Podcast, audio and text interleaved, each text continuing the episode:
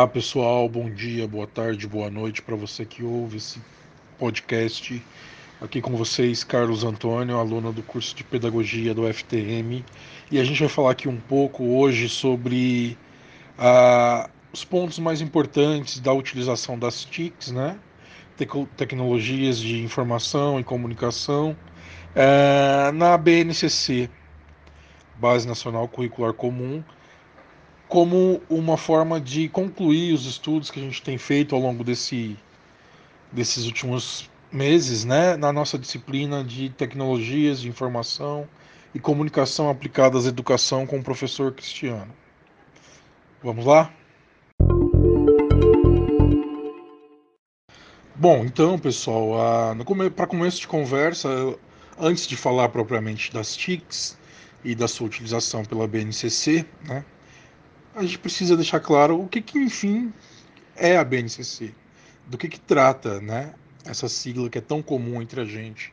na educação nos últimos anos, mas na prática muita gente ainda não entendeu ou não está muito claro o que, que é, do que se trata e qual é a sua função, né? quais são os seus objetivos. Então, a BNCC, pessoal, Base Nacional Curricular, é, nada mais é do que um documento né, que foi construído em tese coletivamente nos últimos anos. É, no MEC, né, é, a partir de consultas públicas com especialistas e discussões pedagógicas, enfim, é, que tenta determinar, em forma nesse documento, um, diretrizes do que deve ser ensinado nas escolas na educação básica no Brasil, né? E aí pegando desde o ensino fundamental, né, educação infantil,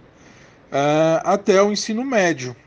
Então, o que, que de comum né, um país tão grande como o Brasil uh, precisa ensinar nas suas bases curriculares individualizadas aí nos municípios, nos estados, o que elas têm que ter de comum em todo o território. Então, basicamente, é disso que se trata a BNCC.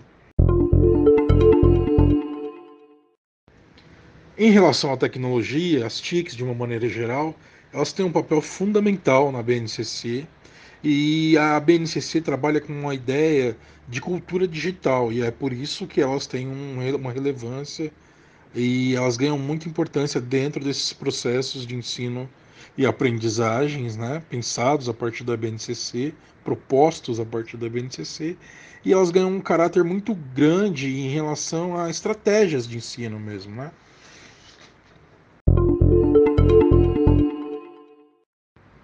E essa presença das TICs como estratégias de ensino dentro da, da proposta, das propostas da BNCC fica muito claras quando a gente lê algumas das competências, por exemplo,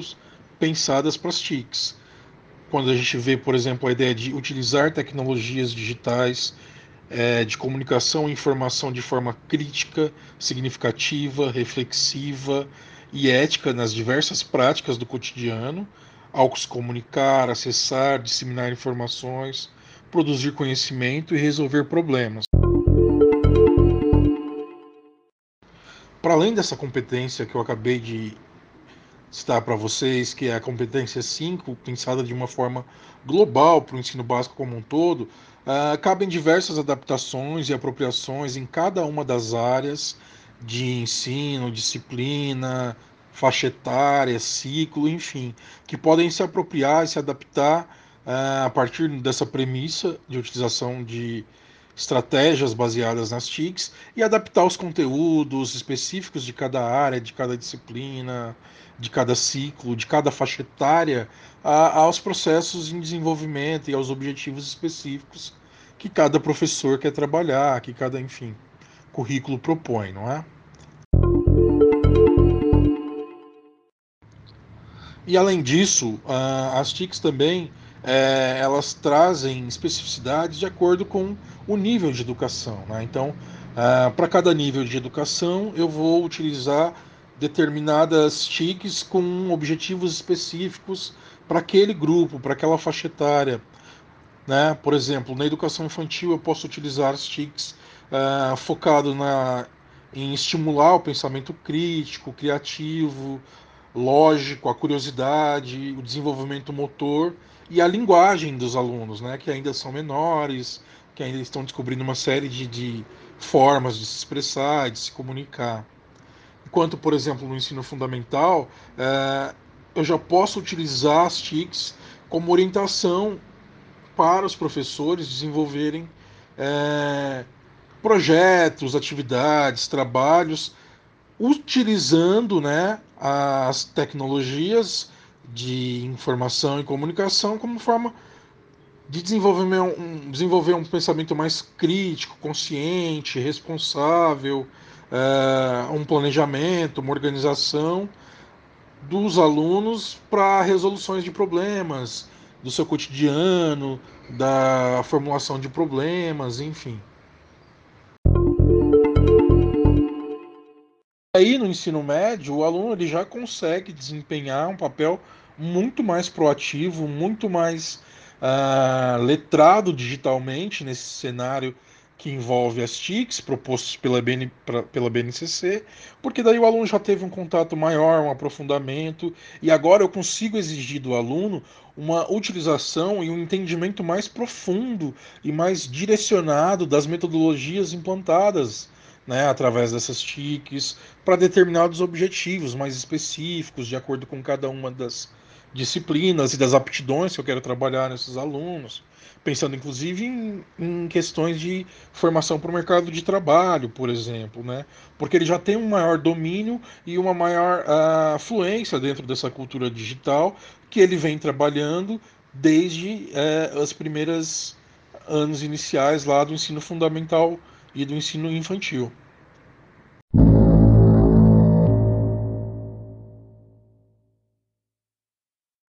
Bom, pessoal, encaminhando aqui para as nossas considerações finais, eu gostaria só de concluir dizendo que a gente sabe uh, que existem várias barreiras, diversos obstáculos para a implementação uh, da BNCC e das propostas que ela traz em relação às TICs né, e essa cultura digital, problemas de ordem social, de ordem material, conectividade, formação defasada, estrutura das escolas, enfim, uma série de problemas que a gente sabe que acabam dificultando todo esse processo, atrasando, muitas vezes até impedindo. Mas, uma vez que a gente conseguir uh, trazer de fato essas propostas para a realidade, tornar isso mais factível dentro do cenário escolar brasileiro, acredito que a gente vai ter um, uma educação muito mais dinâmica, muito mais lúdica, muito mais atraente, envolvente para os nossos alunos que estão nesse cenário, nessa cultura digital, imersos nesse mundo e que a gente precisa acompanhar de alguma forma. É, e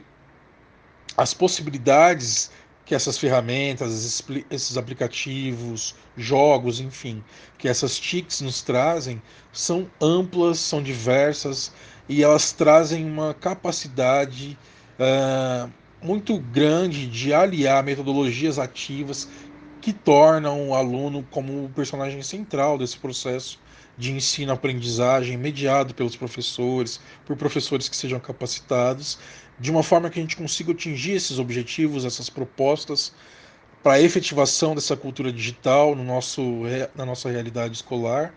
de uma forma que contemple essas diretrizes trazidas por esse documento, pela BNCC,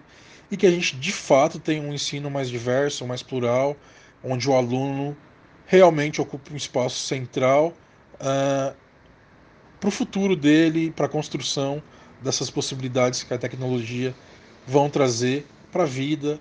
uh, e para a sociedade com a qual ele convive. É isso, pessoal. Até a próxima. Um forte abraço.